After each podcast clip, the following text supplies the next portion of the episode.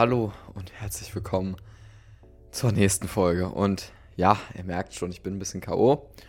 Und ich nehme jetzt seit, ich glaube, vier, fünf Stunden irgendwelche Folgen auf. Puh, ganz schön anstrengend.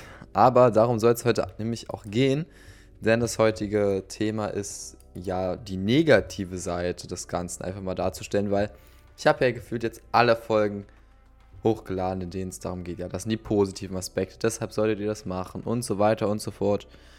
Aber nicht alles hat immer nur eine positive Seite. Eigentlich hat nichts nur eine positive Seite. Ähm, ja, kommen wir, zu, kommen wir direkt zur Folge, denn ja, äh, in der heutigen Folge werde ich zuerst einmal darauf eingehen, welche schlechten Gewohnheiten mein Lebensstil mit sich zieht. Dann, ähm, ja, das Problem Schule, Freizeit, Leben. Ähm, dann werden wir auf den Punkt Überforderung ähm, übergehen und dann, was man dagegen tun kann. Ich beginne einfach mit den schlechten Angewohnheiten. Und der Grund, warum diese Folge gerade entsteht, ist auch eine schlechte Gewohnheit. Denn ich habe heute eigentlich schon genug produziert, aber ich habe diesen unglaublich schlimmen Drang, fertig zu werden. Und die eigentlich, also normalerweise, wenn ihr Folgen vor mir hört, bin ich immer so, ja, hallo und herzlich willkommen zur nächsten Folge und so weiter. Aber ich habe gerade einfach keine Kraft mehr. Und deswegen passt das Ganze auch, dass ich diese Folge jetzt aufnehme, weil, ja, wie gesagt, das ist auch so eine schlechte Gewohnheit, dass ich immer alles fertig bringen muss. Ja, also die erste schlechte Gewohnheit ist, dass ich immer was tun muss, auch teilweise, wenn es abends ist. Ich weiß nicht, ob ihr das auch nachvollziehen könnt. Manchmal ist es wirklich schon relativ spät. Es ist 21, 22 Uhr. Ich habe einfach nicht das Gefühl, am Tag was geschafft zu haben, also muss ich mich noch hinsetzen und ein, zwei Stunden irgendwas erledigen. Ich meine, jeder normale Mensch würde sich abends denken, nee, ruh dich aus, du bist 5 Uhr, ich weiß nicht, ich stehe halt morgens 6 Uhr auf oder 5.50 Uhr wegen der Schule. Und trotzdem habe ich manchmal abends das Gefühl, nichts geschafft zu haben und dann mache ich noch irgendwas und so. Und ja, da leidet auch mein Schlaf drunter, aber na gut. Kommen wir jetzt zur nächsten Sache, nämlich neben der Tatsache, dass ich immer was tun muss, habe ich, das, das habe ich mittlerweile schon so ein bisschen besser unter Kontrolle, aber vor allem, wenn ich ein neues Business starte, ist es richtig schlimm, ständig die Zahlen checken zu müssen. Also, ich bin so ein Statistiken-Fanatiker und du musst dir vorstellen, ähm, oder ihr müsst euch vorstellen, ich beispielsweise jetzt bei beim Podcast schaue ich dann, habe ich am Anfang wirklich immer nach der, immer wenn ich eine Folge veröffentlicht habe, habe ich jede Woche immer geguckt, wie sehen die Zahlen, wie viel prozentuale Anteile sind auf Spotify, wie viel auf Apple Podcast, wie viele Views habe ich. Auch bei YouTube habe ich das immer gemacht, auch bei Instagram.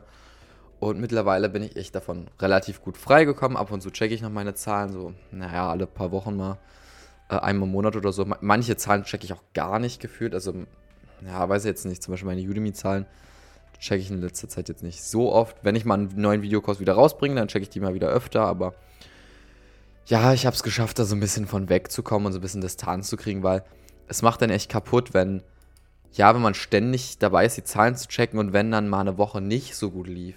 Und darüber muss man halt auch reden. Also es ist halt auch normal, dass nicht jedes Video besser performt oder nicht jeder Podcast besser performt als der davor. Und es gibt auch manchmal Wochen, da habe ich so einen wirklich Tiefgang, da hören, hat sich niemand meinen Podcast angefühlt. Ähm, und das kann er natürlich auch runterziehen, wenn man die letzten Wochen immer, wenn, also es gibt halt so Phasen, ähm, die sich teilweise über Wochen, Monate hinweg strecken, wo jedes Video oder jeder Pod, jede Podcast-Folge immer besser ankommt und immer besser. Man ist im Wachstum, man freut sich, man ist wirklich auch gehypt und das beeinflusst auch die Stimmung und dann geht es nach unten. Und dann ist es wirklich bei mir persönlich auch so, dass ich dann echt keine Lust habe. Ich bin dann echt demotiviert für den Moment, auch manchmal für mehrere Tage. Aber das muss ja nicht sein, weil das Ding ist, ich habe darauf keinen Einfluss. Die Folgen sind ja oft nicht schlechter, sondern, keine Ahnung, die Leute haben sich das vielleicht mal weniger angehört, weil sie weniger Zeit hatten oder der YouTube-Algorithmus, im Beispiel von YouTube, hat es weniger vorgeschlagen. Und man hat das auch nicht immer unter Kontrolle und ich muss mir dann einfach mal denken, es ist nicht meine Schuld. Und in dem Moment, in dem ich die Statistiken checke, kann ich es ja eh nicht mehr ändern. Also es ist ja nichts, auf das ich jetzt direkt einen Einfluss hätte. Und deshalb ist es auch eine unglaublich schlechte Angewohnheit. Und ähm, die nächste Angewohnheit, die da so ein bisschen mit reinspielt, ist dieses ständig besser werden zu wollen. Also das Ding ist halt, wenn deine Zahlen schlechter werden, dann fragst du dich natürlich, wo das herkommt.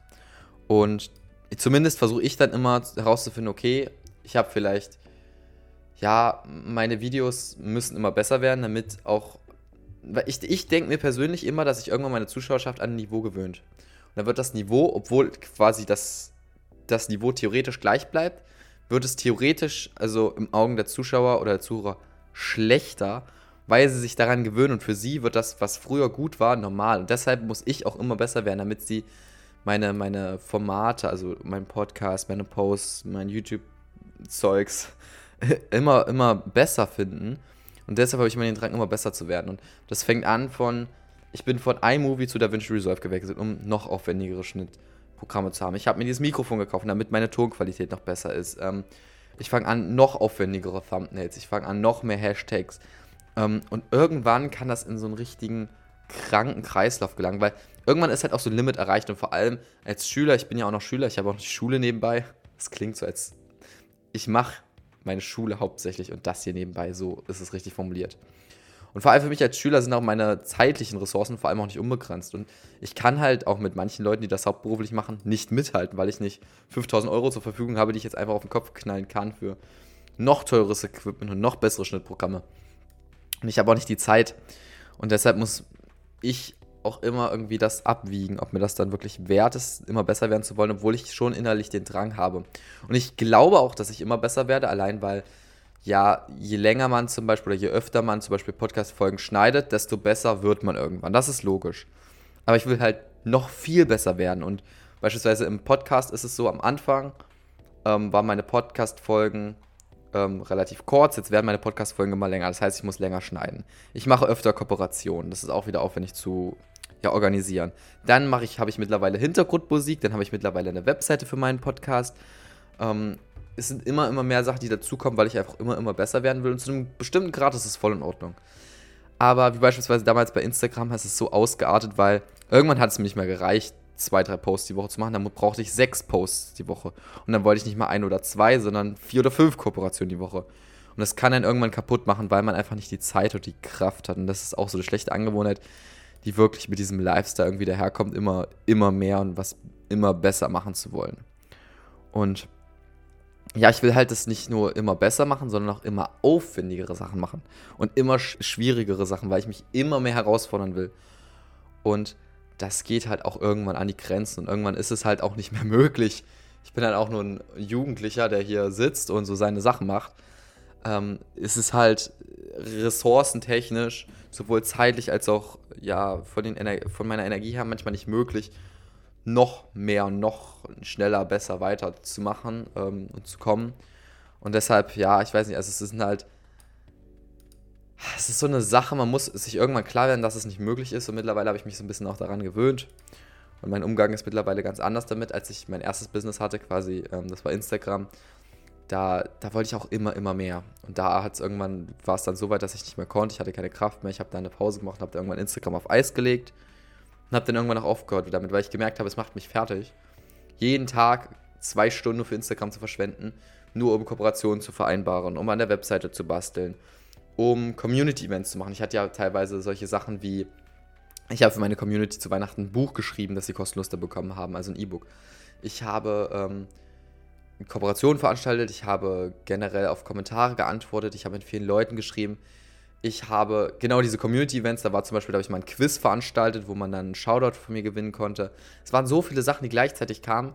Und wenn du dann noch Schule hast und Klausurenphase, dann gehst du echt kaputt daran.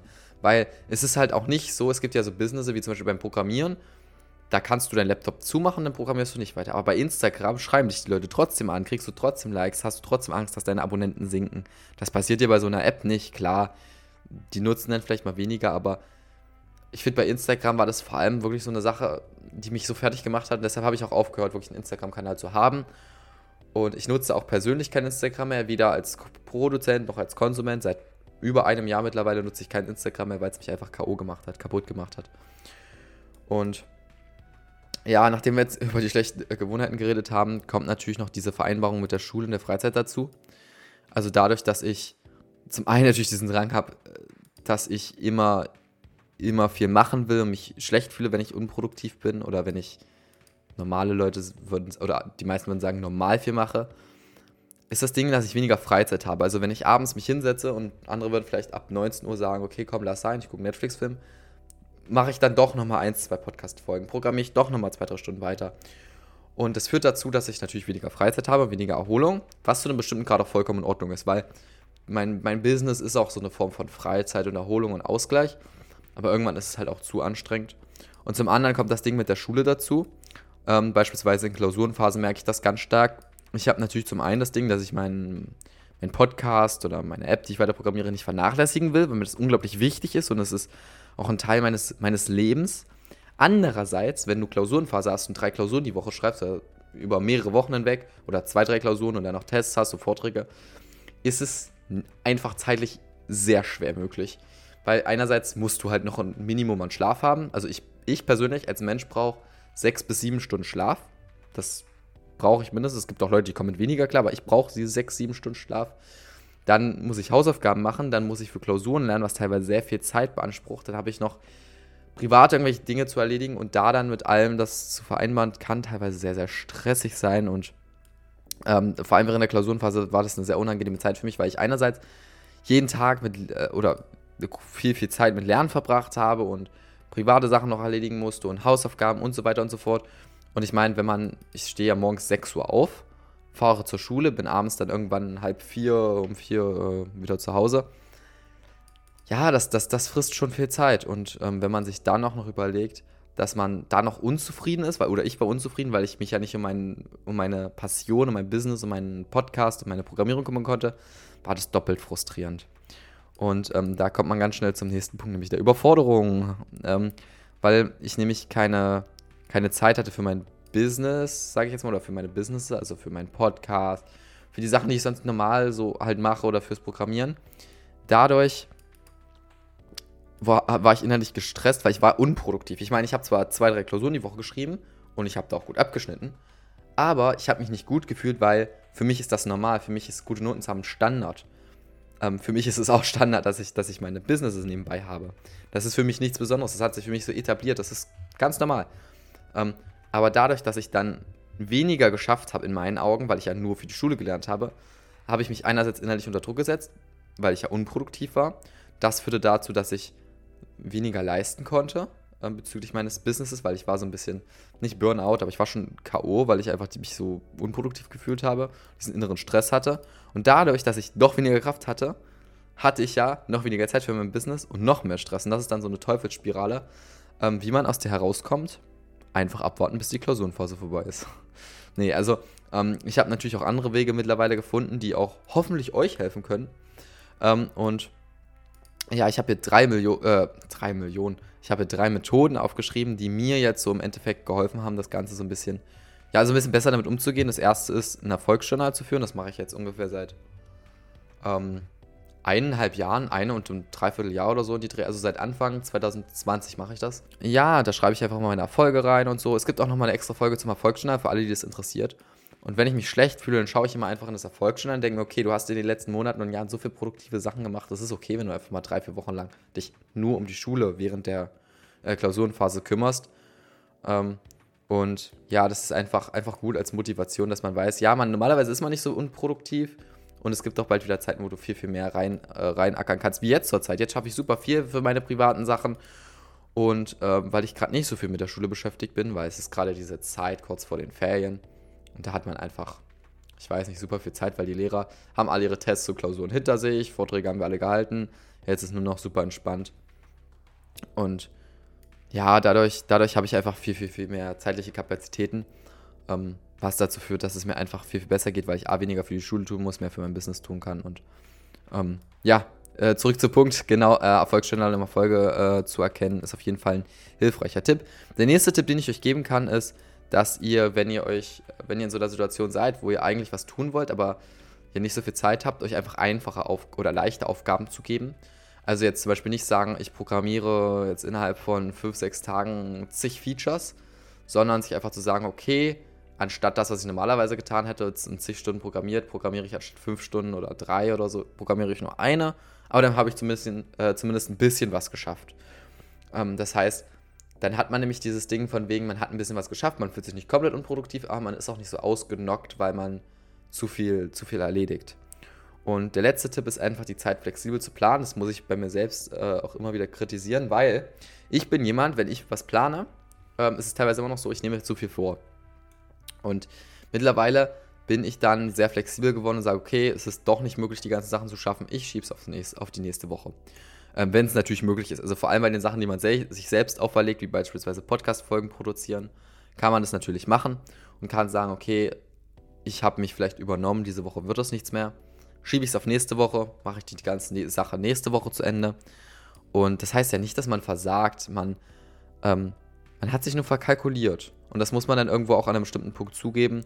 Und das muss ich auch erst lernen, aber ähm, ich finde, das ist wirklich, mh, mm, ja, irgendwie sehr, sehr wichtig. Also ähm, nochmal abschließend zu sagen, was sind jetzt meine drei Tipps? Also erstens einen Erfolgsjournal führen, um, damit man sieht, was für bisherige Erfolge man bereits hatte. Dann, dass man sich lieber leichte Aufgaben nimmt, anstatt komplett frei, damit man einfach dieses, ein gutes Gewissen hat. Und das dritte ist einfach, dass man sehr flexibel mit der Zeit umgeht. Dass, und dass, wenn man zum Beispiel einen Plan festgelegt hat, man gesagt hat, ich möchte das und das und das und das heute schaffen, dass man auch, wenn man es nicht schafft, man sich nicht versucht, also dass man trotzdem sehen sollte, dass man viel geschafft hat und viel erreicht hat. Vielleicht nicht alles, was man sich vorgenommen hat, aber das kann man immer noch morgen machen. Ähm, und solange das nicht ausartet in ein, ich verschiebe es auf morgen, ich verschiebe es auf morgen, ich verschiebe es auf morgen Ding, ist es auch vollkommen in Ordnung. Und ja, damit möchte ich auch die heutige Folge abschließen. Ich hoffe, dass ihr, ja, dass ihr einfach mal ähm, ein bisschen darüber nachdenkt, über das, was ich gesagt habe. Ich hoffe, ihr könnt das nachvollziehen, was ich heute äh, gesagt habe. Und ich hoffe, euch geht es zurzeit gut. Äh, mir geht es mittlerweile auch wieder äußerst, äußerst gut. Und ja, wenn ihr diesem Podcast noch nicht folgt, dann tut das mal, denn in Zukunft werden weitere oder viele, viele weitere interessante Folgen noch ja, veröffentlicht. Und ja, damit bis zur nächsten Folge. Euch noch ein schönes Wochenende und ciao.